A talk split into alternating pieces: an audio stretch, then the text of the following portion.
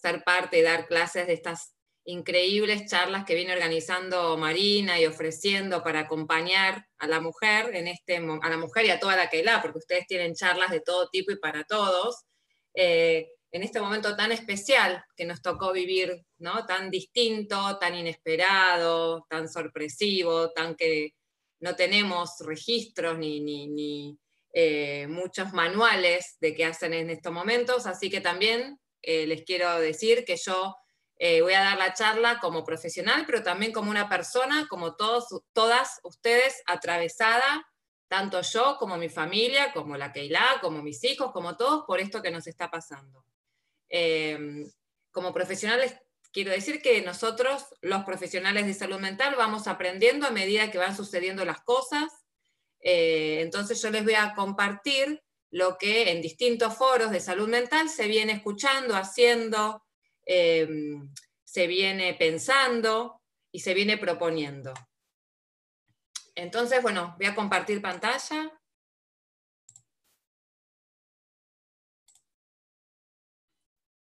Eh, ahí está.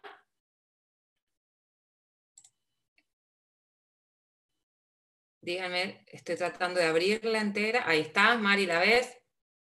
yo te tengo a vos, María, así que haceme así, ah, aplaudí, todo bien, porque si no, no, es como que hablo sola. Vos reíte, llorá, todo, haceme el aguante. bueno, em, voy admitiendo eso también. Bueno, les voy a contar un poquito, Marina les dijo de un poco de mi trayectoria profesional, otra vez lo que me interesa, por qué me interesa contar quién soy y a nivel profesional. Eh, a nivel personal, les cuento que soy mamá de tres hijos, eh, bueno, soy psicóloga y soy de, especialmente pertenezco a la Keila de Wilson porque es donde van mis hijos. Em, y a nivel profesional, eh, en el 1999 fui junto con el rabino Grumla Tejabal, quien fundó Yeladeinu, o sea que vengo trabajando en situaciones complejas desde hace mucho tiempo. Em, dentro de las situaciones complejas en donde yo me especialicé, eh, tiene, está el trauma. El trauma en ese caso por maltrato y, y abuso, pero ahora el trauma, la situación traumática, es lo que estamos viviendo todos. Todos estamos viviendo una situación que se llama potencialmente traumática por el temor que hay a la muerte. Una situación muy traumática es aquella donde hay algo de la vida que está en juego, y ahora todos tenemos algo de la vida en juego, ¿no? Basta con ver las noticias y, contar muertos, como se cuentan en las noticias.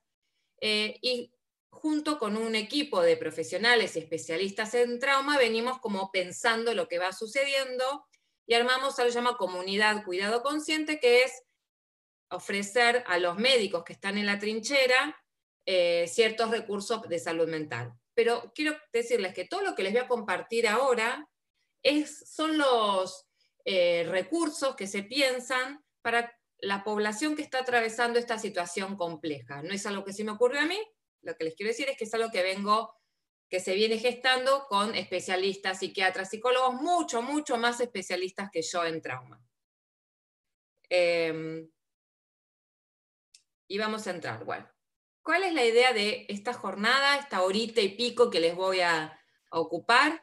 Es que pensemos qué nos está pasando, qué nos está pasando en relación al estrés, a nuestro cerebro, qué nos está pasando a nivel emocional, por qué me siento así, la ansiedad, burnout, para ver de qué se trata, trauma. Y los tres lo vamos a ver, se puede ver desde muchos aspectos, pero nosotros lo vamos a ver desde una mirada que nos va a dar herramientas muy claras para cuando terminen la presentación esto ustedes puedan, les pueda servir en algo y puedan pensarse desde ahí, que es el sistema, eh, los tres sistemas de la regulación emocional, el rojo, el azul y el verde, que ahora vamos a ver de qué se trata, qué podemos hacer para cuidarnos mejor, porque todas tratamos de cuidarnos, hay tres personas en la waiting list, en la waiting room, eh, y después les voy a dejar, si yo no llego, se lo voy a pasar a Marina para que se los pase, recursos disponibles y gratuitos que hay. ¿sí? Tengo poquito tiempo, porque esta charla en general toma un poquito más, pero me van a ver que me apuro un poco.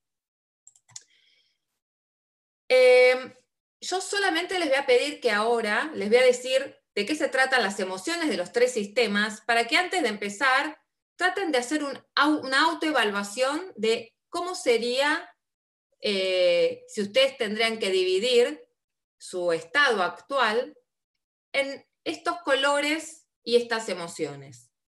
Siendo el 100%, ¿cuánto tienen de rojo? ¿Cuánto tienen de celeste, azul? ¿Cuánto tienen de verde? Siendo el rojo como emoción, enojo, ira, impaciencia, las conozco todas, miedo, rabia, agotamiento, asco y ansiedad, entre otras, ¿no? Enojo, ira, impaciencia, miedo, rabia, agotamiento, asco, ansiedad. Rojo. Azul, vitalidad, entusiasmo, deseo, anhelo, motivación, garra. ¿No? Sería el azul. Y la verde, calma, tranquilidad, conexión conmigo y con los otros, confianza, Paz interior, bienestar. Si tendrían que hacer así rápido, siendo el total 100, ¿cuántos sienten que en sus días tienen de rojo? ¿Cuántos sienten que en sus días tienen de azul y cuánto de verde? ¿No? Si lo pueden anotar, lo anotan y después vamos a ver. Eh, la verdad es que el objetivo de esta charla es darles herramientas para que después sus días puedan tener más verde. O sea, que nuestros días puedan tener más calma, más tranquilidad, más conexión, más confianza, más paz interior y bienestar. Así que hacia allá vamos. Este sistema de, em, lo, lo voy a introducir muy rápidamente, pero la idea es esta. El sistema rojo es un sistema que lo vamos a llamar el sistema de amenaza. Este, eh, todos estos tres sistemas, el creador, el que lo, describió así, se llama Paul Gilbert. El sistema de amenaza tiene por objetivo principal detectar peligro. Es el sistema que nos mantiene vivos como humanos, como especie. ¿sí? Que nos mantiene, es el sistema neurobiológico que tiene por objetivo mantenernos vivos, mantenernos con vida entonces lo que va a hacer en general es escanear peligro. Va a ver, va a escanear peligro, amenaza y va a poner en marcha distintos mecanismos para mantenernos vivos. Esto lo compartimos todas las personas, todos tenemos todo, solo que se nos activa más uno que otro. Después está el sistema de logro, que sería el azul, que ese sistema que eh, nos dirige hacia nuestros recursos y nuestras capacidades. ¿Qué lo que puedo lograr, lo que puedo hacer, ¿no? Lo que yo logro, no sé. Me encanta recibir a gente en Shabbat y eso es algo importante para mí. Entonces hago y aprendo recetas y hago un curso de cocina y cada vez me perfecciono y cada vez que me dicen, qué rico ir a tu casa, me siento, ay, qué bien. Ah, logros se activó el sistema de logro, que me hace sentir bien. Pero para que el sistema de logro se active, tengo que recibir un muy buen feedback. Tengo que trabajar, no viene solo. El sistema de logro para darme satisfacción me hace trabajar. ¿Sí? Necesito trabajar y me siento bien. Si yo, por ejemplo, soy un, mi objetivo es ser buena profesional, si después de esta clase me dicen, che, Karina, qué buena tu clase, sí, se quedaron reenganchadas, me dice Marina, yo, ¡ay, qué bueno! Ta, ta, ta, me siento bien, ok. En realidad, diríamos, miren, ¿eh? que yo, voy a poner ejemplo mío personal, que es para que vean que soy tan humana como todas, que yo, sabiendo que me hace bien ese aplauso en la espalda y me digan, grande, Karina, qué buena tu charla, me tomé el trabajo de prepararla, de adaptarla, de para venir acá, darla y que después me digan qué buena tu charla. Entonces, todo ese trabajo me tomé sabiendo, inconsciente, conscientemente, que me hace bien recibir el logro. Check, lo logré. El sistema de calma, por otra parte, lo que viene a hacer es a generarnos bienestar. ¿no? Estar en calma nos genera bienestar. Pero es muy difícil lograr esa calma, y más en tiempos como los de ahora. El sistema de calma nos da bienestar, pero no nos pide tanto trabajo como el sistema de logro. Es el sistema que nos da tranquilidad, que nos hace estar, por ejemplo, cuando tenemos una buena charla con una amiga empezamos nerviosas y terminamos tranquilas, en esa conexión, en ese sentirme segura, en ese estar con el otro, en la mirada del otro, en la presencia del otro, se activan eh, mecanismos que me hacen sentir bien conmigo misma y me dan calma y bienestar. Más o menos los tenemos. Rojo es amenaza, que es necesario. Si hay un incendio, necesito poder responder rápido para mantenerme con vida y me voy a sentir bien si me mantengo con vida. Siempre queremos sentirnos bien, ¿verdad? Después el logro todo lo que quiero, lo que es importante para mí, mis metas, mis valores, cómo progreso, todo lo que trabajo, y el bienestar que se consigue a través de la calma, que se consigue a través de otro tipo de mecanismos que ya no es tanto el trabajo ni la huida, sino el, el estar. Ahora vamos a ver cómo nuestro día a día va cambiando en estos sistemas y lamentablemente, aunque yo no las conozca, me imagino que mucho de lo que ustedes hoy están viviendo es rojo, lamentablemente igual que yo, igual que la mayoría de las personas, estamos mucho más hoy en el rojo, a pesar de que hoy, si bien estamos en, en una situación compleja, no nos está ni por comer un león, ni estamos internadas, ninguna de nosotras está internada grave, pero sin embargo estamos con una sensación de amenaza constante y de ansiedad y de temor. ¿Por qué me siento como me siento? ¿no? ¿Por qué me siento angustiada? ¿Por qué me siento, por qué tengo taquicardia? ¿Por qué me enojo tan rápido? ¿Por qué no me banco nada? Ahora vamos a ver por qué.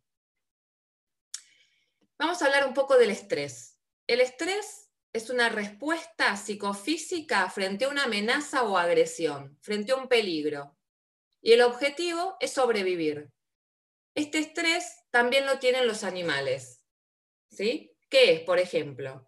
El, el cerebro de los mamíferos también está programado para la supervivencia y para la reproducción. Y todo eso sucede en manada. ¿sí? Eso los animales. Pero nosotros tenemos una partecita también de este tipo de cerebro, que está orientado a la supervivencia, a la reproducción y al vivir en manada. Frente a una amenaza, a un peligro, el cuerpo va a activar cerebralmente la respuesta que se llama ataque, fuga o congelamiento. Lo vamos a poner en el ejemplo de la cebrita, que como en esta imagen la vemos, una cebrita que está pastando, muy tranquila. Eh, acá, como la imagen donde este, se ve el cielo, está pastando tranquila, pero de repente ve a lo lejos un tigre. En ese instante, esta cebra se da cuenta que su vida corre peligro. Entonces va a activar algo para poder sobrevivir. Se llama respuesta, ataque, fuga o congelamiento. Nosotros los humanos tenemos la misma respuesta frente a una amenaza, que es la cebra va a evaluar si el animal que tiene enfrente puede atacarlo y ganarle, va a atacarlo. Si no tiene manera de atacarlo y ganar, como es un tigre, va a tratar de huir, escaparse. Y a veces si no puede huir, va a tratar de quedar congelada. Se, congelada es como haciéndose la muerta. Se cree que la respuesta de congelamiento tiene dos objetivos. Uno es hacerle creer al animal que está muerto y posiblemente muerte podrida, muerte, entonces que el animal vaya a buscar otra, al tigre, o que al, quedarse frisada se desconecte y no siente el dolor de la inminente muerte atacada por el tigre. O sea que la respuesta de congelamiento es una respuesta defensiva. Cuando la cebra logra salir corriendo, escapa, se le activan un montón de mecanismos que ahora vamos a ver para mantenerla viva, cuando se da cuenta que se escapó, rápidamente vuelve la homeostasis y puede nuevamente volver a relajarse muy rápido y a pastar nuevamente. Nosotros los humanos tenemos una reacción parecida, pero un poco distinta. Cuando vamos a encontrar una situación que nos amenaza, por ejemplo, estoy en mi departamento y huelo y veo que hay un, no sé, un incendio, eh, se me activa la misma reacción de ataque, fuga o congelamiento y voy a tratar de escapar. Y rápidamente mi cerebro va a pensar cuál es el mejor camino, dónde tengo menos tropiezos. Si viví una situación parecida, para ayudarme a aprender rápido y escapar, y se va a hacer como ciertos sesgos cognitivos, va a reaccionar muy rápido y voy a tener una manera distinta de leer la realidad. Ya no voy a pasar por mi casa y decir, ay, en ese rincón me faltaría un mueble. Ni voy a ver el rincón, ni voy a ver el mueble, nada. Voy a pasar por mi casa y lo único que voy a ver es por dónde salir y dónde es lo más seguro. Por ejemplo, la cebra cuando se va trata de ver en qué otro camino no hay depredadores, pero va a tratar de acordarse qué otras situaciones vivió, dónde eh, fue atacado otras veces, todo para sobrevivir. Se arma lo que se dice, es un sesgo cognitivo que es visión túnel. Vamos a ver cuando estamos en peligro. Y ahora empiecen, ahora traten de dar una propuesta. Yo les voy a ir describiendo cómo vemos el mundo cuando estamos en peligro para sobrevivir y traten de ver cómo se ve el mundo así, con esto que yo les voy a ir diciendo, cuando no hay un peligro real. A ver, ahora van a entender. Cuando estamos sobreviviendo porque hay un incendio o porque la, persigue un tigre, vamos a ver así. Se llama visión túnel. No vamos a ver ampliado. Solamente vamos a ver peligro y cómo me salvo, peligro y cómo me salvo. Vamos a detectar otros posibles peligros nuestra mirada solo va a detectar cosas negativas y peligros. No va a detectar la cebrita, no dice, ay, qué lindo día, qué sol maravilloso en mi piel, qué lindas flores, nada. Mira, ese pozo no lo puedo pisar, por ese lugar no puedo ir porque me puedo morir ahogada, ahí una vez apareció un león, no vuelvo. Solamente va a estar visualizando el peligro actual y futuros posibles peligros. Por eso se llama también que va a tener una mirada de negativismo y catastrófica. Solo va a ver cosas negativas, porque no le sirve de nada ver el sol en este momento. En este momento tiene que poder ver qué es lo menos peligroso. Y va a recordar otras situaciones amenazantes. Ay, ¿te acordás cuando me pasó esto malo? Y cuando me pasó lo otro malo, y cuando me pasó lo otro malo, para no volver a agarrar los caminos. La mente le trae eso para salvarla. Obviamente es súper útil cuando realmente estamos en una situación de peligro. Pero si no estamos en una situación de peligro real y mi mente actúa así, no la paso muy bien. Ahora voy, estoy adelantándome al final, pero les voy dando como. Dijimos que está la otra, que es la posibilidad del congelamiento. El congelamiento sería la desconexión o la despersonalización. Es como que me eh, agarra una anestesia emocional. No siento. Sería como, yo veo que los demás están alegres, pero yo no lo siento. Yo sé que quiero mucho a mis hijos, pero no lo siento. Yo sé que esto me está pasando, es horrible es para llorar, pero no lloro. Hay como una anestesia porque si me estoy escapando de un peligro, no es momento de pensar, ay, se quedan todos los muebles queridos atrás en el incendio, uy, me acuerdo el vestido de novia. No, no, no me puedo debilitar, tengo que ir hacia adelante y salvarme. Entonces, mecanismo de defensa, aparece el eh, de la despersonalización, la desconexión. Se dan cuenta que todo lo que me sirve para un momento de amenaza vivir desde ahí la vida cotidiana ya no es tan divertido.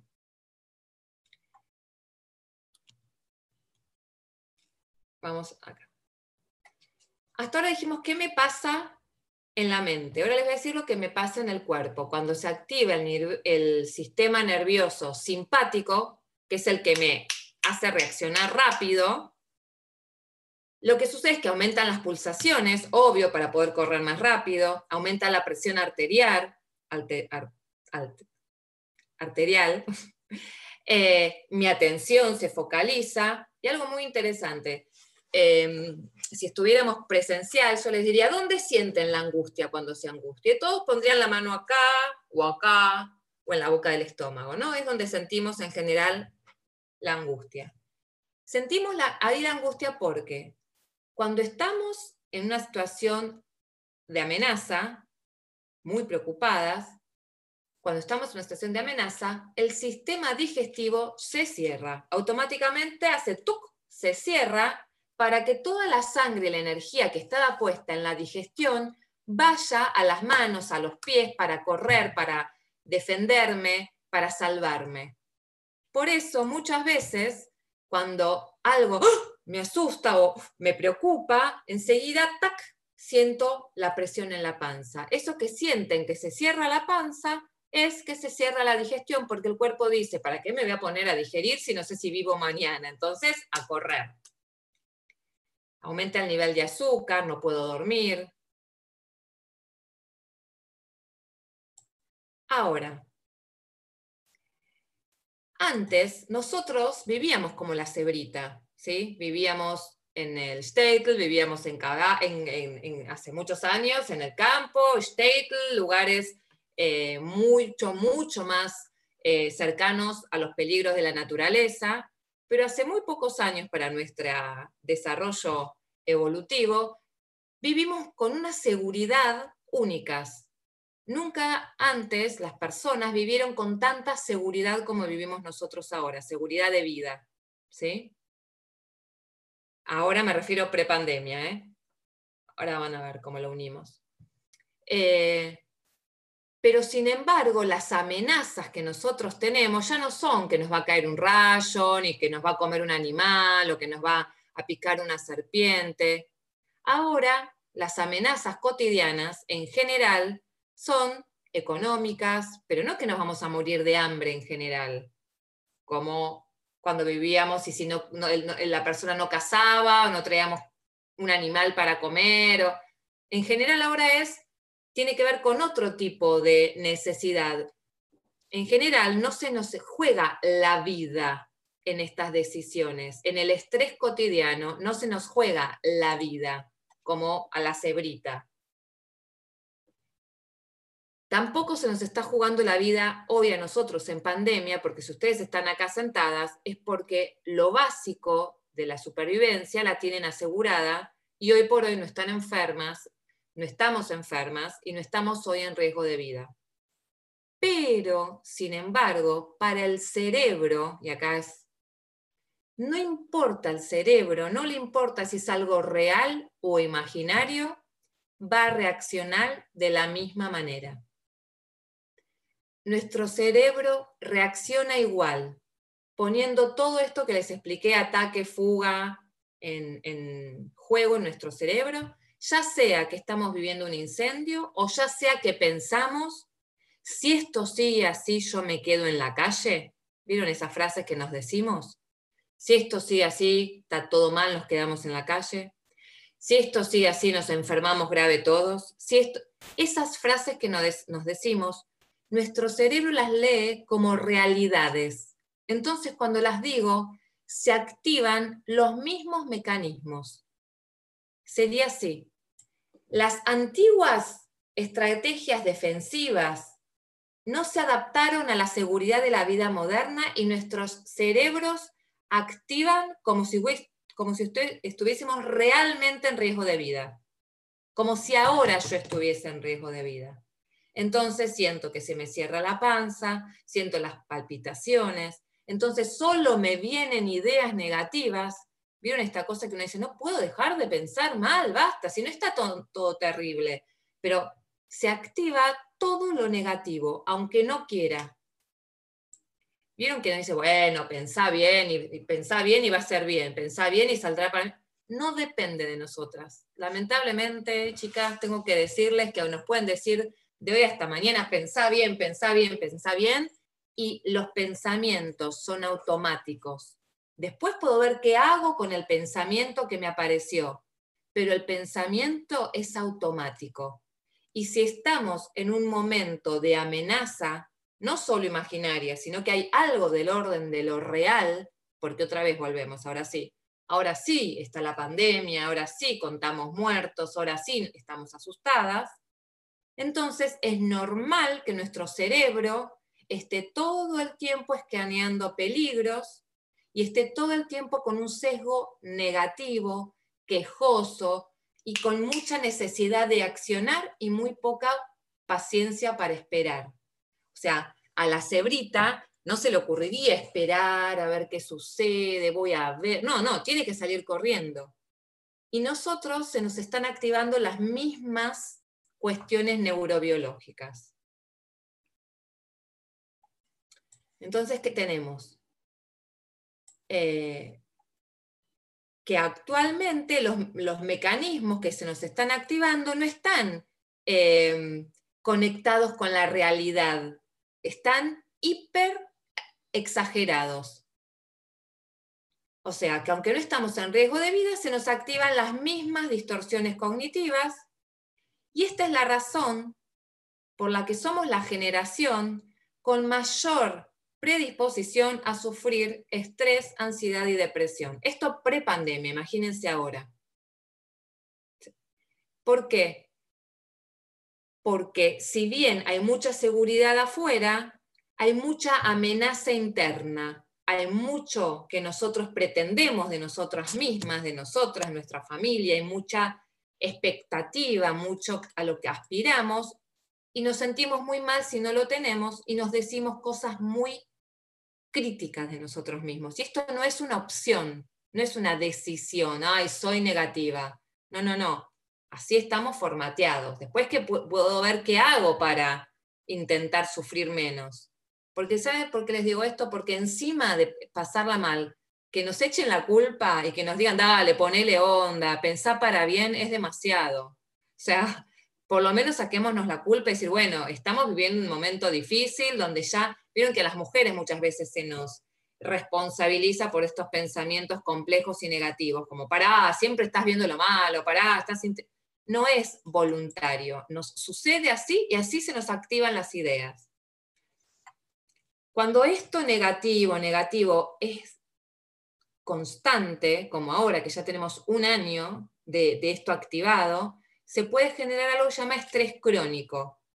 O, y por eso era que yo les decía que lo que estamos viviendo es una situación potencialmente traumática, porque de verdad está pasando algo complejo afuera, no es nada más acá, es acá también, afuera nuestro. Eh, este, como les dije antes, son los sesgos negativos, ¿sí? Que van generando un tipo de pensamiento negativo, por ejemplo, eh, esto termina mal. Solo esa frase, si nosotros decimos, uh, esto termina mal, nuestro cerebro no entiende qué es, esto termina mal, no entiende metáfora, no entiende, esto termina mal, es mal, mal es negro. Entonces yo digo, esto termina mal, y al rato siento, estoy angustiada, ¿por qué estaría angustiada? Estoy angustiada porque me dije, esto termina mal, mi cerebro lo leyó como una amenaza, algo urgente a resolver, y se me cerró la panza. Entonces yo creo que esto termina mal, me digo esa palabra, siento esa emoción, después me conducta, de alegría, de buena onda, estar mal, Perdón, eh, Cari, perdón, se escuchó mal. A ver, este, estábamos recién escuchando bien y de repente se empezó a cortar todo. Ah, a ver. Ahora, ¿cómo me escuchan? Ahora se escuchamos bien. Habrás tocado ahí, ahora viste. Habré tocado algo. Sí, ahí estás bien, ahí sí. la, bien. la última parte no escuchamos. Lo que yo quería decir es, es que si mi pensamiento es esto va a terminar mal y eso me asusta, me está diciendo, se me despierta la amenaza, eh, y mi cerebro entiende mal es todos en la calle. ¿Otra vez no? No, otra vez se empieza a escuchar como con ruidito. No sé, andate un poquito más atrás. ah, para, para, para, que acá me dice perdón. Sí, soy yo. Paren. Espera. ¿Ahora sí?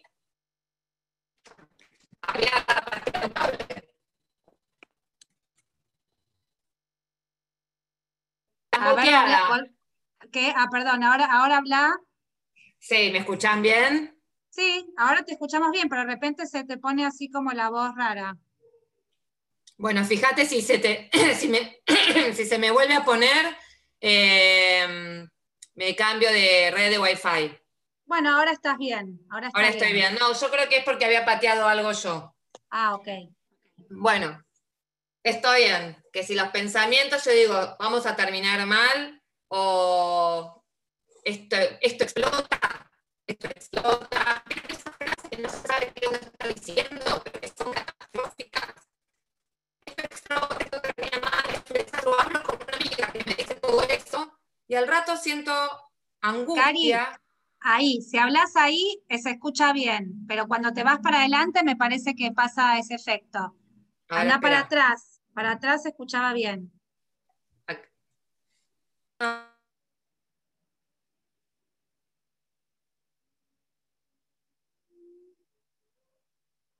Está silenciada.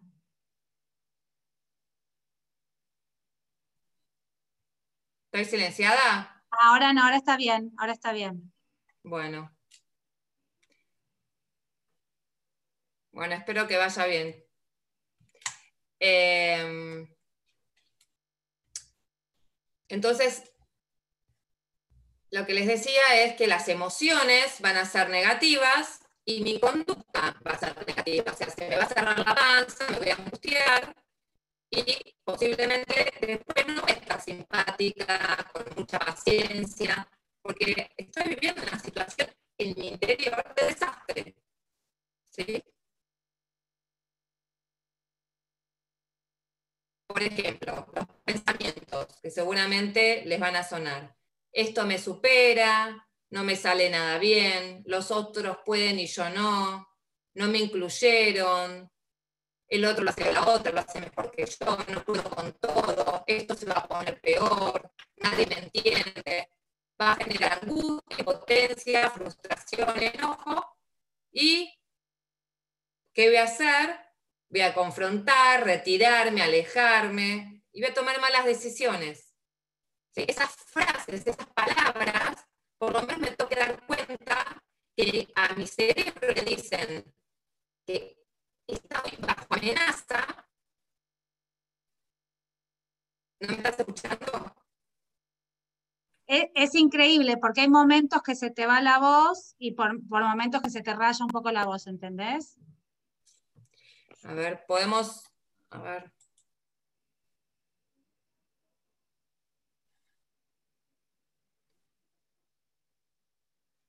Se te escuchaba perfecto, no sé por qué ahora es como que se volvió, se escuchaba entrecortado. No sé qué pasó. ¿Algún cable que eh, hayas tocado? Habla del speaker, pero no sé. Espera.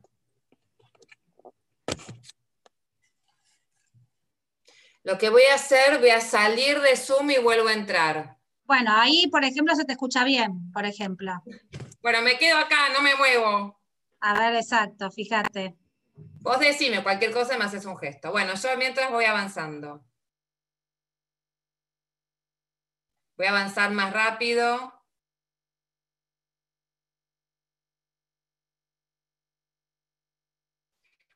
vamos a ver por qué eh, el aislamiento es un factor de riesgo. Que Te voy a escuchar mal. Parece que cuando pones, eh, se escucha mal cuando empiezas a hablar. No, ¿sí? A ver, ahora habla. Hola, hola, hola. ¿Qué tal? ¿Qué tal? Hola, hola. Bueno, ya sé lo que voy a hacer. No admito más, admití vos. Yo admito, cuando, vos tranquila. Cuando yo aprieto admitir me parece... No toco más. Voy por ahí, veamos. Bueno, factores de riesgo para la salud mental de COVID. Amenaza real a la supervivencia. Pensemos que en esta situación, ¿cuáles son los mensajes que recibe nuestro cerebro de que estamos en algo grave? ¿sí? Y acuérdense que ahí cuando se activa la alarma. Y la, alarma, la amenaza en el modo estoy en peligro, estoy en peligro, solo veo lo negativo, veo, eh, veo solo un puente, así túnel, veo solo las cosas negativas. Bueno. ¿Querés cambiarte de red? A ver si pasa. Dale, pero me, me voy, cierro y vuelvo. Sí, sí, sí, sí, vamos a esperar un minutito para poder eh, seguir. Sí, acá.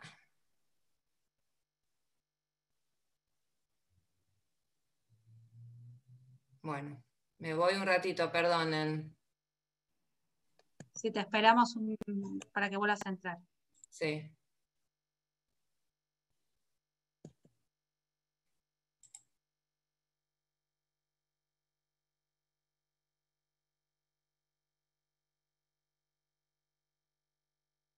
perdimos nuestra manada porque ya no hay un encuentro con el otro.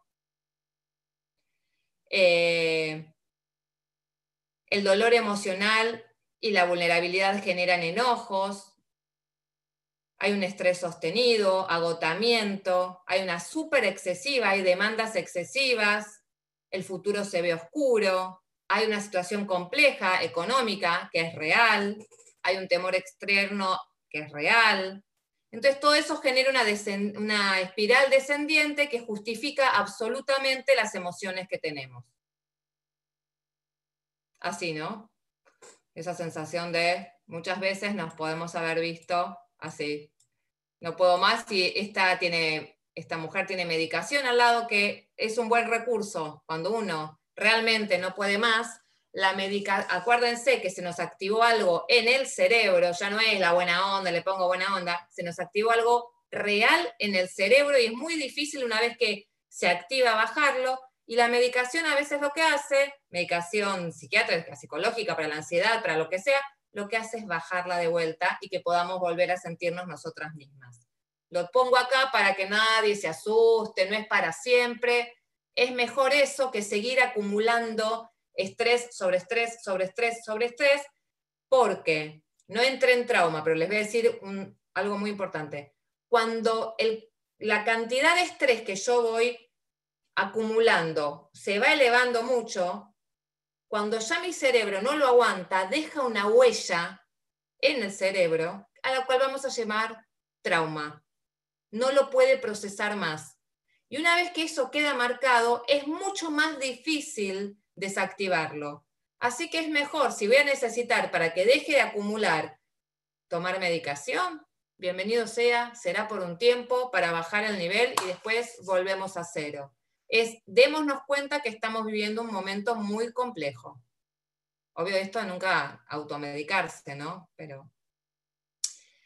Eh, y esto algo se llama fatiga por compasión. En general, si estamos al cuidado de otros, estamos en, rol de rajamim, ¿no? De compasión, de rajamim, de cuidar, ay, pobrecito. Hay algo que se llama fatiga por compasión. Eso lo sufren los médicos muchas veces, los psicólogos, los psiquiatras, cuando están mucho tiempo en la trinchera o alguien que tiene que cuidar sistemáticamente un enfermo por mucho tiempo. Miren lo que da irritabilidad, falta de paciencia con los hijos, dificultad en planear actividades, rutinas, comidas, cosas que antes le salían así, ahora no sé qué pasa, qué me pasa, que siempre yo podía y ahora no puedo lo básico. Dificultad para concentrarse y también como esto de, tratar de tomar distancia y un poco de anestesia, acá no está pasando nada, nada, como que de tanto, tanta preocupación después me anestesio. Y sobre todo, esto, las dificultades para dormir y que me aparezcan situaciones traumáticas en el sueño. Entonces, resumiendo, esto sería el sistema rojo. ¿sí? ¿Se acuerdan? Sistema rojo, sistema azul, sistema verde. Sistema rojo, acá estamos, ¿no? Hello. Creo que cualquiera puede verse identificada en alguna de estas imágenes. Ahora, vámonos al sistema. Ah, no. Si miramos nuevamente nuestro registro emocional, ahora en cuarentena, ¿no? ¿Qué me digo sobre mí misma con todo esto que les acabo de contar? Quizás puedo decir, bueno, es obvio, it's okay to feel, it's okay to feel, está, está ok si me siento sobrecargada, está ok si me siento insegura, obvio que me puedo sentir exhausta, obvio que me puedo sentir ansiosa, obvio que me puedo sentir triste, que no logro nada y bajoneada, obvio, chicas, obvio que sí, que nos podemos sentir así, porque tiene que ver con lo que nos está pasando acá adentro y lo que está pasando afuera. Es súper esperable. Bueno, ahora vamos a ir al sistema azul, que es el sistema de logro, que dijimos que es el sistema que va a intentar hacerme sentir bien a través de refuerzos positivos, de lo que me digo a mí misma sobre mí, qué es importante para mí. Entonces, vamos a buscar recursos para poder estar bien. Entonces, vamos a tratar de concretar objetivos, de hacer cosas que son importantes para nosotras, que nos hablen bien de nosotras mismas. Si me gusta que mi marido me diga qué linda que estás, voy a poner fuerza y empeño en ponerme linda. Si para mí es importante, como les dije, la comida de Shabbat, voy a tratar de... Pero eso requiere mucho trabajo, no es que viene solo. Ponerme linda a medida que pasan los años requiere más trabajo, adelgazar mucho más, eh, cocinar para Shabbat para mí sería imposible, pero las que les sale también tienen que poner esfuerzo, tener a todos los chicos impecables, eh, cuidar a cada uno, no viene, es mucho esfuerzo para ese ratito que nos dicen, qué bien que estás. ¿Saben lo que dicen muchas veces? Que es como los actores que trabajan arduo, arduo, preparan una obra, todo para cuatro minutos de aplauso. ¿No? ¿Cuánto lleva esos cuatro minutos de aplauso? Obvio que cuando los recibo me siento genial, pero ojo, cuánto tuve que invertir y cuánto me costó recibir esos cuatro minutos de aplausos. El bienestar ahí lo siento en el yo puedo, yo hago, yo lo logro. Está bueno, me siento bien, me siento capaz, soy buena profesional, soy mamá, buena amiga, soy flaca, soy linda, soy ta, ta, ta, ta, y todo lo que tengo que hacer para lograr eso me autoafirmo, me valoro, pero lo que tiene esto es que es adictivo. Entonces, no me, el aplauso se termina necesito más. Se termina necesito más. Necesito más, necesito más, entonces más tengo que empeñarme y si tenía un título profesional ahora necesito un posgrado y si tenía un posgrado necesito un doctorado. Y si adelgacé dos kilos ahora quiero tres. Y si, porque tiene un ratito, ¿vieron el, el ok? De Facebook, de Instagram, el, like, este like genera dopamina, que me hace ese ratito sentir bien, pero después baja, necesito otro, y después baja y necesito otro. Y ahí estamos, ¿no? Ahí así nos tienen las redes sociales y la vida misma, trabajando, trabajando, trabajando y nunca nos sentimos satisfechos. Entonces veamos, tenemos el rojo de la amenaza, con una amenaza de cuarentena real tenemos el sistema azul, que es el que nos viene llevando por siempre para adelante. Y la pregunta es, ¿cuánto tenemos ejercitado el sistema verde? que es el de la calma. El sistema de la amenaza eh, nos hace sentir que frente a la amenaza, si yo hago, hago, hago, resuelvo, es la manera de resolver mi sensación de inseguridad de la amenaza. El modo hacer del verde, hacer, hacer, hacer, hacer, es un intento fallido de resolver la activación de la amenaza. ¿Se entiende? Yo me siento insegura, siento que estoy en peligro, siento que no estoy bien, y viene el modo azul y me dice que si yo hago, hago, hago, hago, tengo momentos de satisfacción, entonces sigo haciendo para no sentirme eh, angustiada, ansiosa, en peligro. Pero ninguno de esos, de, esos modos me calman. Todos me tienen ta, ta, ta, ta, ta, ta, ta, o escapando o haciendo. ¿Les suena? A mí de mi vida me resuena. Estar todo el tiempo taca, taca, taca, Pero pará, Karina, pará, ¿qué, qué? ¿Por qué tanto? Entonces esta adicción al hacer me hace creer que voy a bajar mi malestar. Y ahí está, yo tengo una paciente que se divorció cuatro veces creyendo que cuando del primer marido no, el segundo, ese, cuando realmente eh, ahí voy a estar bien. Y no, y no, entonces no, era el tercero, ¿sí? Siempre creyendo que lo bueno va a venir después. Que si yo hago y me esfuerzo un poco más, ahí voy a sentir satisfacción. Pero ¿no les pasa que esa satisfacción no llega por ahí? Que pareciera que es, una trampa. Y, ahí estamos, ¿no? Como, como el hámster, yendo creyendo que si corro un poco más, la felicidad viene ahí. Por eso digo que el modo hacer, hacer, hacer es una trampa que no nos lleva a la calma, nos aleja del modo ser. El modo ser sería el modo verde, el modo de la calma. Y ahí estamos. Para mí estas fotos son fotos muy representativas del modo hacer. Ninguna de estas mujeres es mala. Ni, la mujer que mira el teléfono y su hijo le hace, ni... Todas podemos ser alguna vez estas, ¿no? La que mira para otro lado, la que mira el celular, la que se pelea y ya no aguanta más, o la que consume redes sociales, ¿no? Por consumo, creyendo que ahí un ratito más y ya voy a encontrar el bienestar. Pero, ¿y si el bienestar, según esta teoría, viene del, del sistema verde, que es el sistema de la calma y relajación, ¿cuál es la propuesta?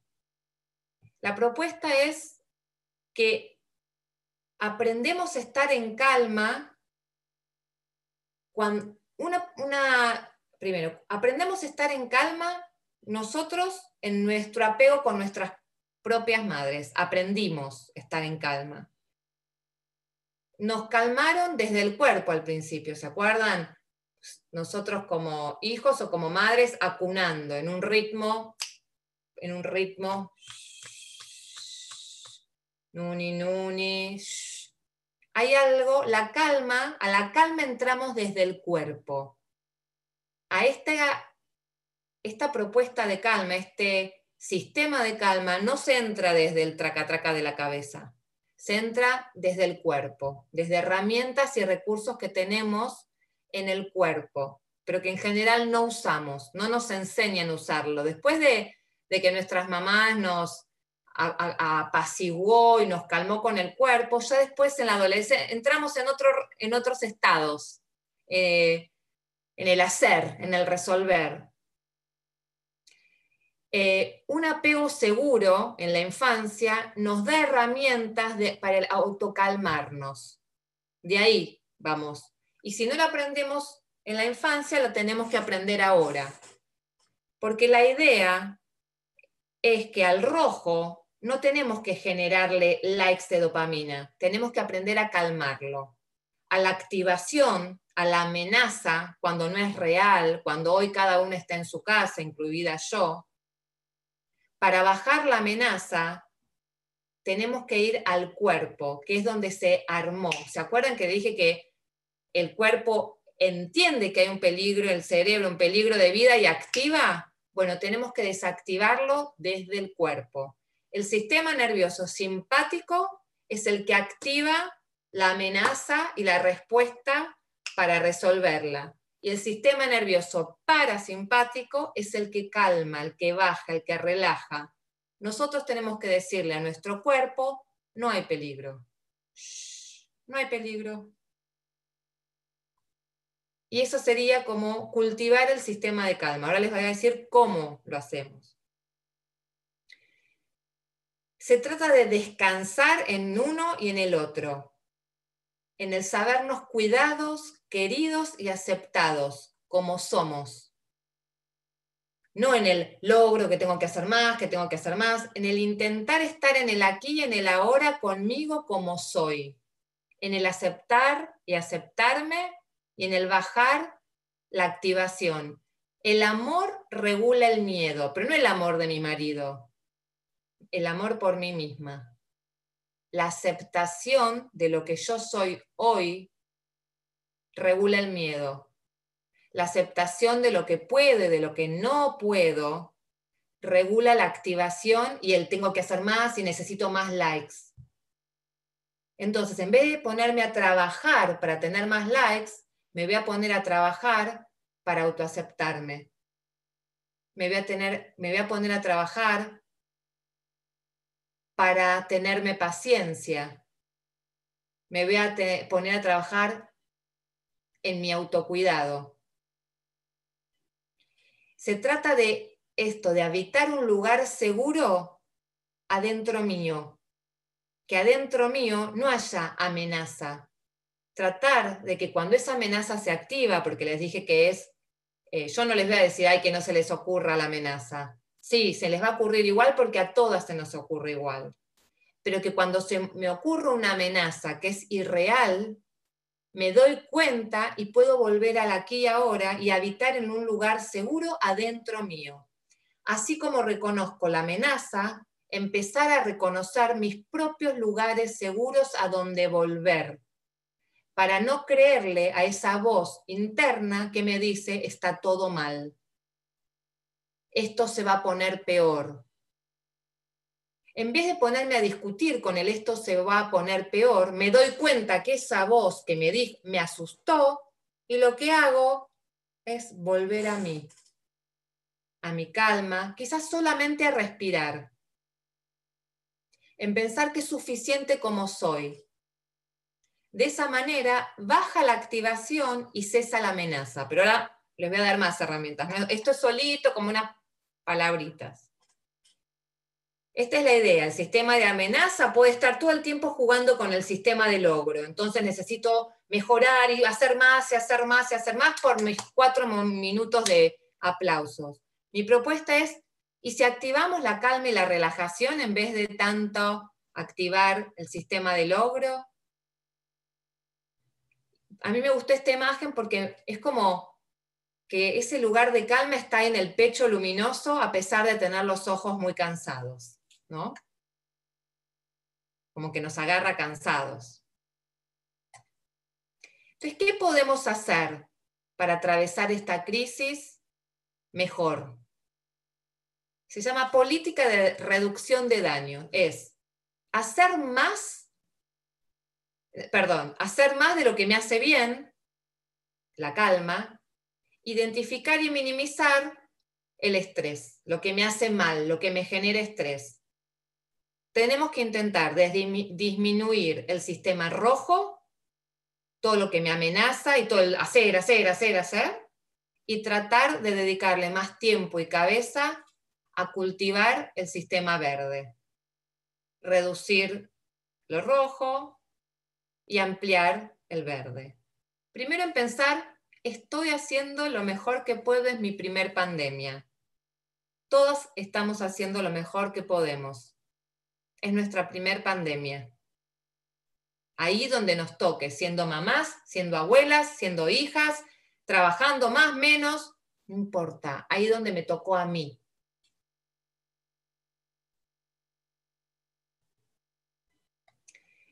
Algunos de los recursos es generar rutinas conocidas, tratar de innovar lo menos posible, ir a lo conocido, no a lo excelente, aceptar que estamos viviendo un momento complejo, no hiperexigirme, ¿sí? reconocer que cada tanto se me van a venir estas ideas horribles a la cabeza, que voy a ver solo negativo, pero tiene que ver porque estoy activada, no es porque tengo ganas de ser mala onda. Reducir la autoexigencia, tratar de regular mis emociones, incorporar pausas en mi día. Si pensamos que la activación es cerebral, tenemos que pausar. Una caminata lenta es una pausa. Respirar hondo es una pausa. Favorecer la expresión de las emociones, ¿no? decir cómo me siento sin juzgar, pintar, cantar, crear, ¿sí? actividad sana, diaria, comer sano, cuidado, valoración, tiempo personal. ¿Mm? Cuidar los vínculos personales, encontrarme con amigas, estar con otras y sobre todo con esas otras que no se las hacen de grandes, superadas, sino que pueden compartir la imperfección y el dolor. Esas amigas que son que no tienen vergüenza de mostrarse antihéroes y pueden decir yo también sufro. Eh, reconectarse con valores, con la vocación, eh, pasar del juicio, la culpabilización a la colaboración, la empatía, el apoyo mutuo, el dar, el recibir, el sostén. Eh, y cuidarnos como manada, esto que, que hacen como comunidad es buenísimo, estar como manada, estar en comunidad. Y sobre todo respirar y estar en el presente. Eh, estar con otras mujeres es buenísimo. Es muy, muy, muy importante lo que se da porque las mujeres aprendemos a regularnos, a autorregular con otras mujeres. Eh, y la idea un poco es tratar de atravesar las emociones y no resolverlas. O sea, las, em, esto es, las emociones no se resuelven, se atraviesan. Entonces, si estoy angustiada, estoy angustiada y me sostengo angustiada. Si estoy bajoneada, estoy bajoneada, tengo tres días de bajón y me sostengo. No, porque tengo, porque tendría, porque no, porque el otro. No, no, no, así amorosamente. A mí y al otro. Así como sostendría una amiga bajoneada con el mismo amor y con la misma paciencia. Em, la idea ahora era hacer una pequeña meditación, porque justamente lo que les quiero decir es que lo que más está recomendando los especialistas en trauma es la meditación. La meditación es la técnica que cultiva el sistema de calma. No es a través de la dopamina, es hasta a través del real bienestar. Entonces, cuando uno medita, entrena la calma. Cuando uno medita, le dice al cerebro, estoy acá y ahora. Cualquier tipo de meditación que me traiga al presente, estoy entrenando el sistema de relajación. Estoy desactivando el rojo y activando el verde. Cuando uno medita, pone su mente en el presente, en el aquí y ahora. O sea, aunque les parezca algo loquísimo, la meditación es lo más simple que hay. Si tienen ganas, vos decís, Marina, si sí o no, les hago cinco, dos minutos, una meditación de dos minutos para que entiendan qué es meditar y lo fácil que es, ¿sí? Dale, dale, explícanos, sí.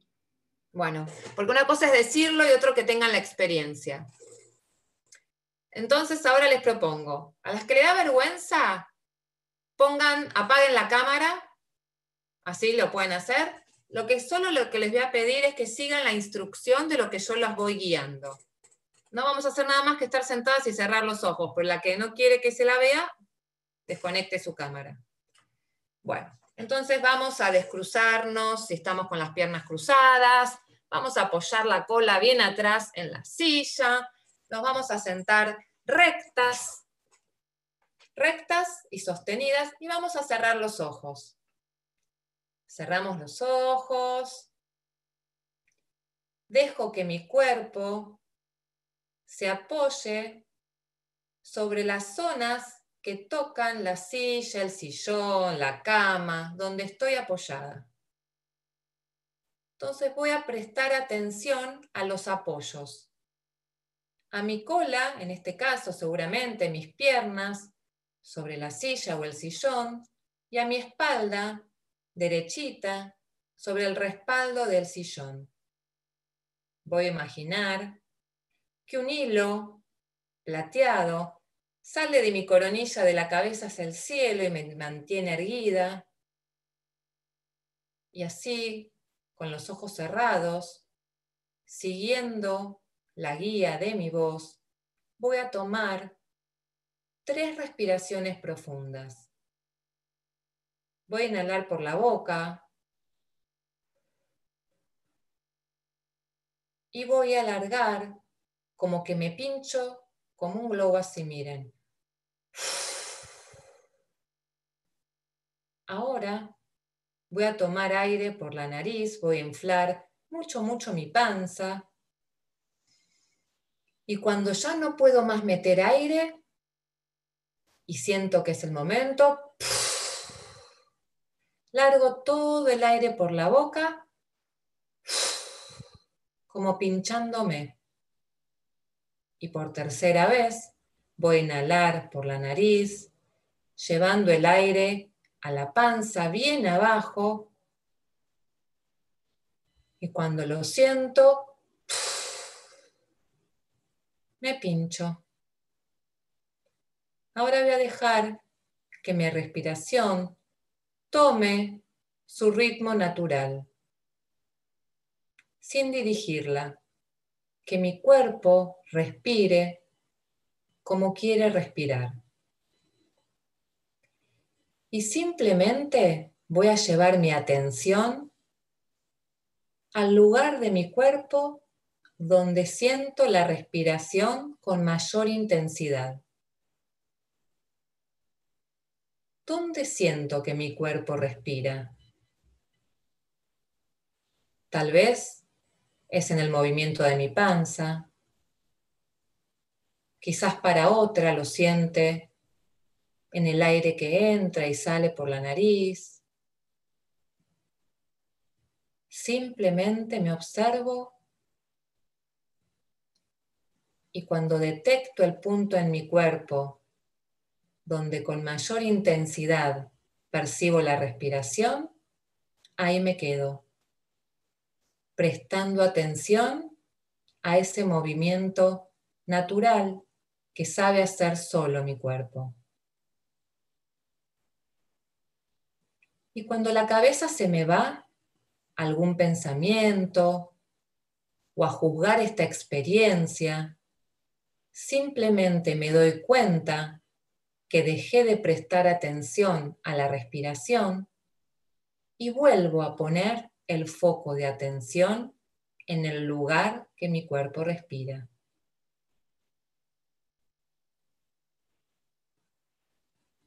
Simplemente presto atención a ese punto, cómo se mueve, cómo es mi cuerpo respirando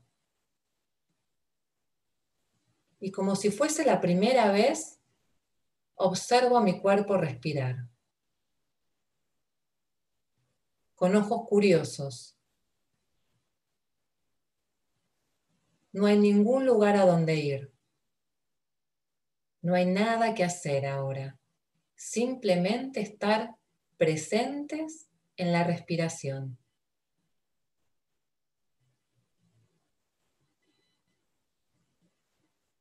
Y si mi mente se va, me doy cuenta, porque es lo que las mentes hacen. Y con paciencia vuelvo a llevar mi atención al punto en donde mi cuerpo respira.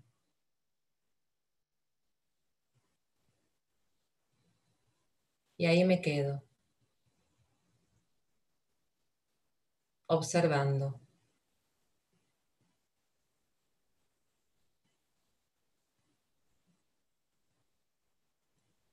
Si me doy cuenta que tengo alguna tensión innecesaria, como por ejemplo los hombros arriba o el ceño fruncido, simplemente lo suelto.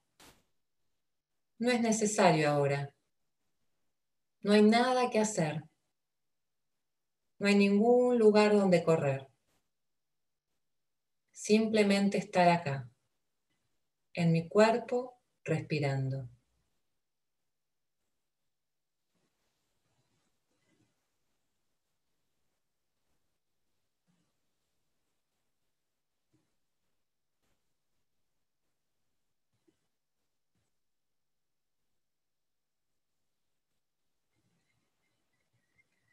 Con paciencia, si se fue mi cabeza, a pensar en lo que tengo que hacer después, o si trajo una idea del pasado.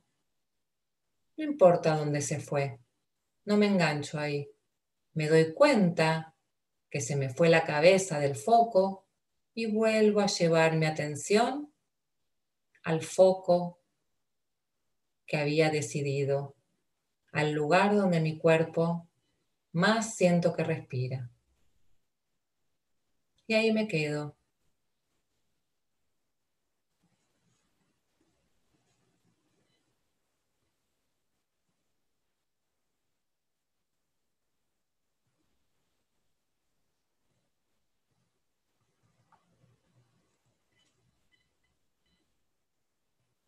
Y ahora, antes de terminar, nuevamente voy a, tomar tres respiraciones profundas, inhalando por la nariz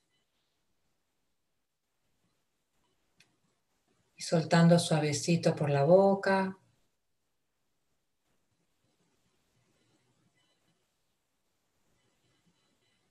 Y otra vez, inhalo profundo por la nariz. Prestando atención a mis movimientos, sacándolo por la boca. Y por última vez, última, pero con la misma atención como si fuese la primera, inhalo por la nariz. Suelto por la boca.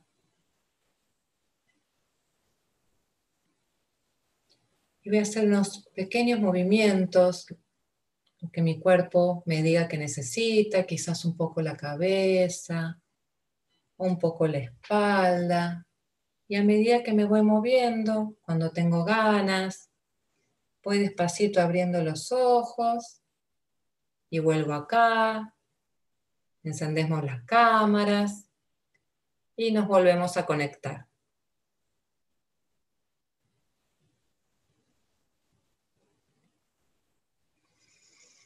Bueno. ¿Cómo le fue? ¿Alguien tiene ganas de contarnos un poquito cómo le fue?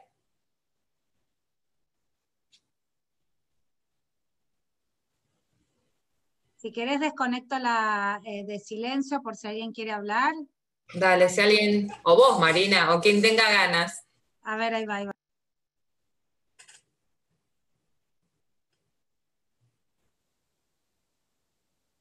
Si alguien, quiere hablar, puede hablar. Cari, estás eh, silenciada.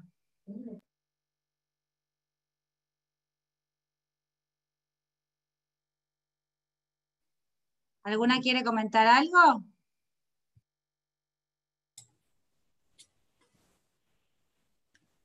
No, yo no las veo, me tendría que salir de compartir. A ver, ahí está. Ahí está, ahí salí, ahora sí las veo. ¿Alguna tiene ganas de contar un poquito qué, sintió, qué no sintió, qué le pasó?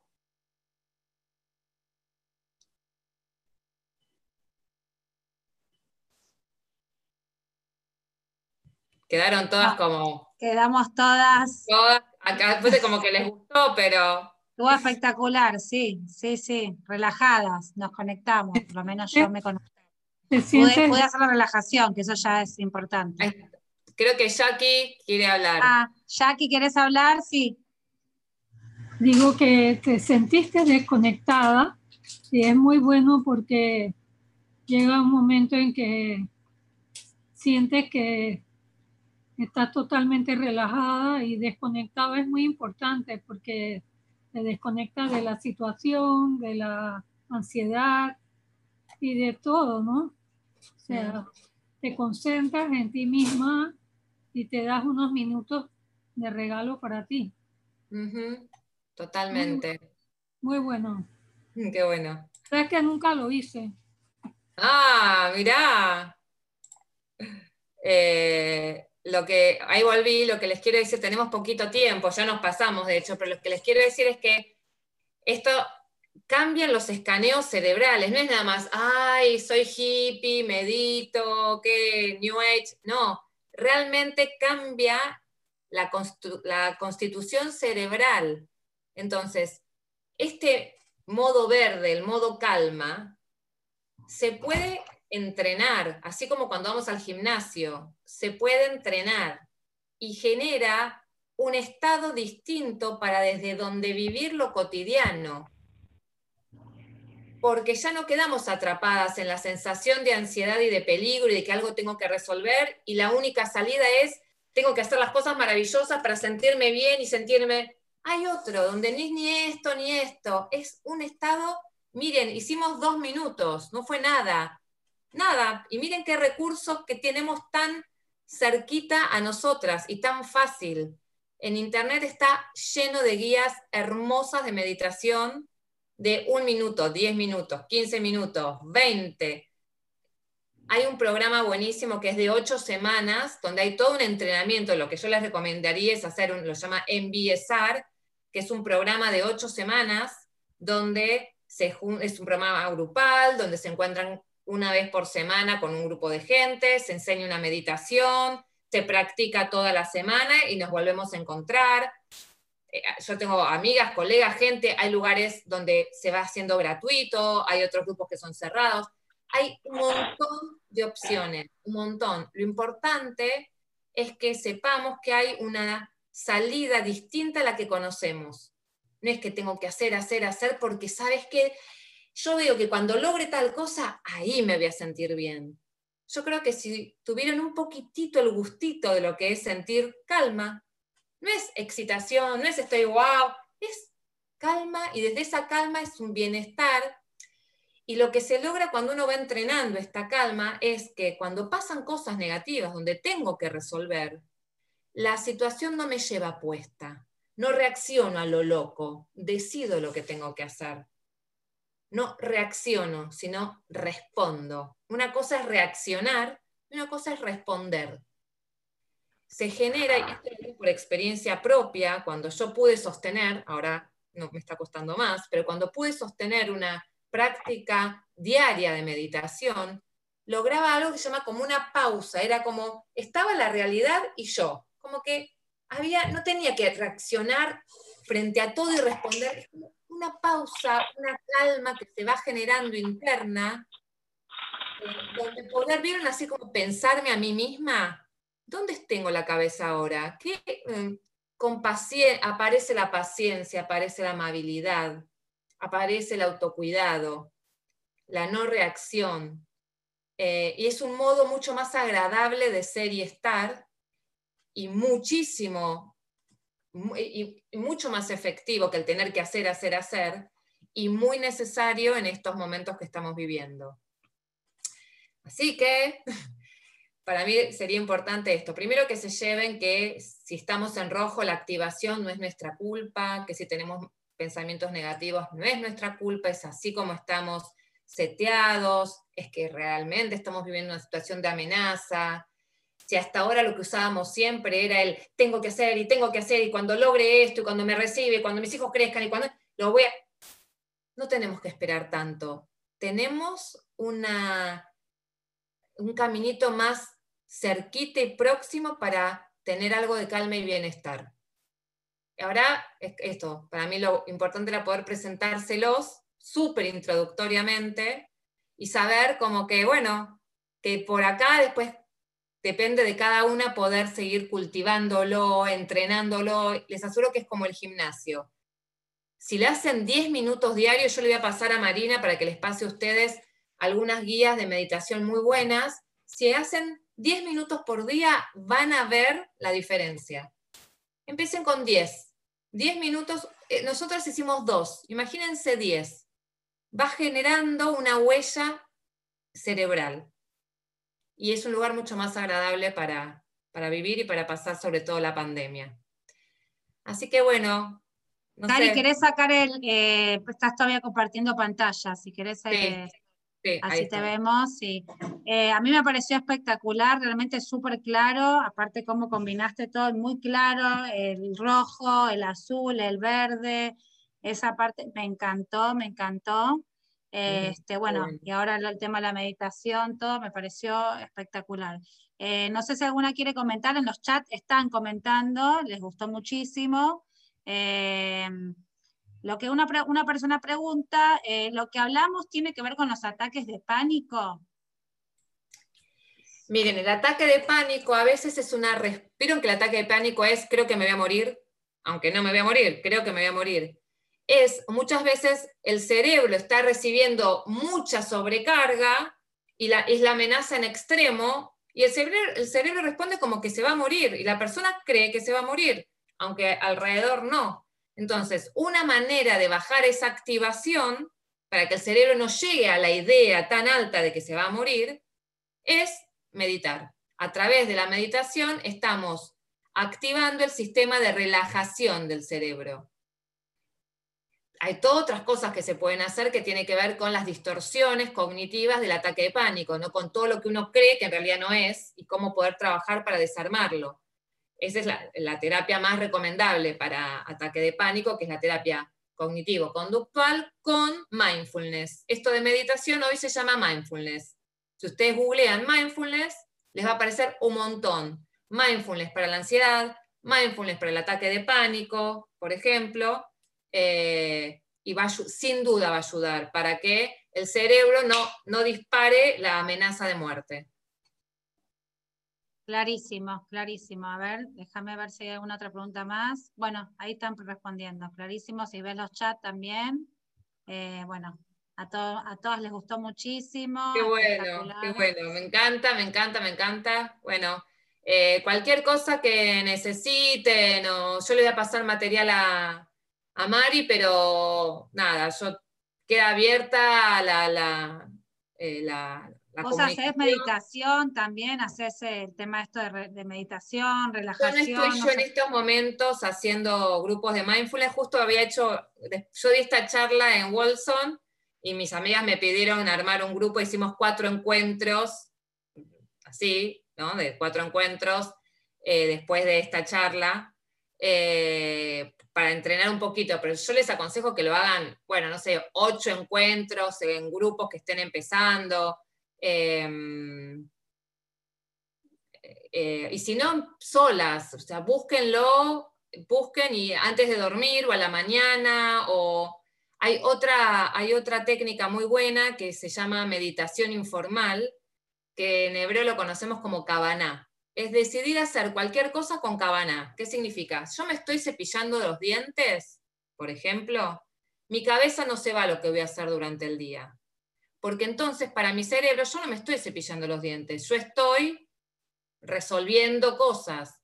Entonces, cuando me cepillo los dientes, por ejemplo, se los digo porque todas lo hacemos a la mañana, propuesta mía, a partir de ahora, cuando se cepillan los dientes, se cepillan los dientes. Entonces, siento el cosito acá y el movimiento y mi mano y cuando mi cabeza se me va, no me voy al día, ya voy a tener tiempo de estar durante el día. Vuelvo a mi cepillada de dientes. Eso es hacer algo con conciencia plena. Eso es una cepillada de dientes mindfulness. Entonces, mi cerebro está cepillándome los dientes y ahí no hay peligro, no hay nada que resolver, no me estoy peleando con nadie todo el tiempo que ustedes puedan unir su atención en lo que están haciendo en el momento, están haciendo mindfulness.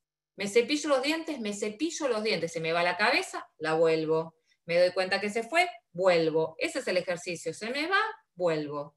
Estoy durmiendo a mi bebé, no, ¿por qué no se duerme? Ta, No me doy lata. Estoy durmiendo y hago los movimientos de mi cuerpo y siento como mi cuerpo se mueve. Miren, nuestro cuerpo siempre está en el presente. Nuestro cuerpo no está ni en el pasado, arrepintiéndose, ni en el futuro. No puede estar en el futuro, está en el presente. Entonces, si yo quiero estar mindfulness, si yo quiero estar acá, me pregunto dónde está mi cuerpo. Y pongo mi La práctica que hicimos de la respiración es un ejemplo, pero puedo estar lo que esté haciendo, pero estoy ahí. Entonces, si yo estoy acá, no me estoy por morir de COVID. Estoy acá, en este momento no me estoy muriendo. ¿Se entiende? Entonces, si en este momento no me estoy peleando, en este momento estoy acá, en este momento no me estoy peleando con mi marido, en este momento estoy acá. Nuestro cerebro no puede estar activado 24 horas al día porque se estresa, se cansa y empieza con trastorno de ansiedad, con ataque de pánico, con depresión.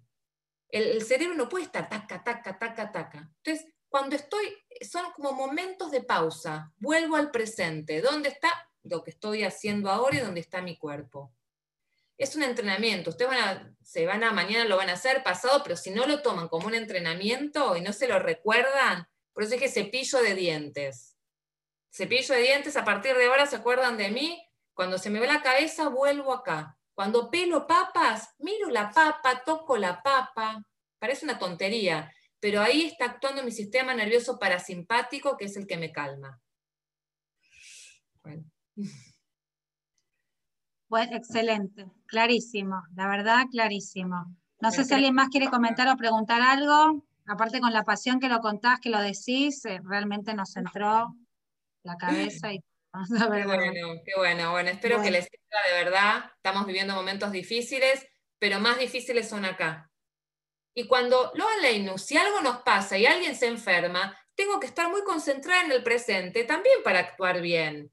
No lo que va a pasar, sí, sino ahora, ahora. Entonces tratemos de desacelerar y calmar. Súper buenísimo, un aprendizaje espectacular, una clase increíble. Así que bueno, Cari, desde Magena Abraham te, agradecemos muchísimo tu tiempo al estar acá con nosotras. Eh, verdad. Gracias por convocarme, Mari, de verdad. Al contrario, un gusto y gracias a todas por participar. La que quieran el contacto de Cari, yo lo tengo, se los paso. También está la grabación y también va a pasar por YouTube. Así que, bueno, a todas muchísimas gracias por estar y realmente súper positiva. Muchas gracias. Gracias. Gracias a ustedes. Chao. Hasta luego.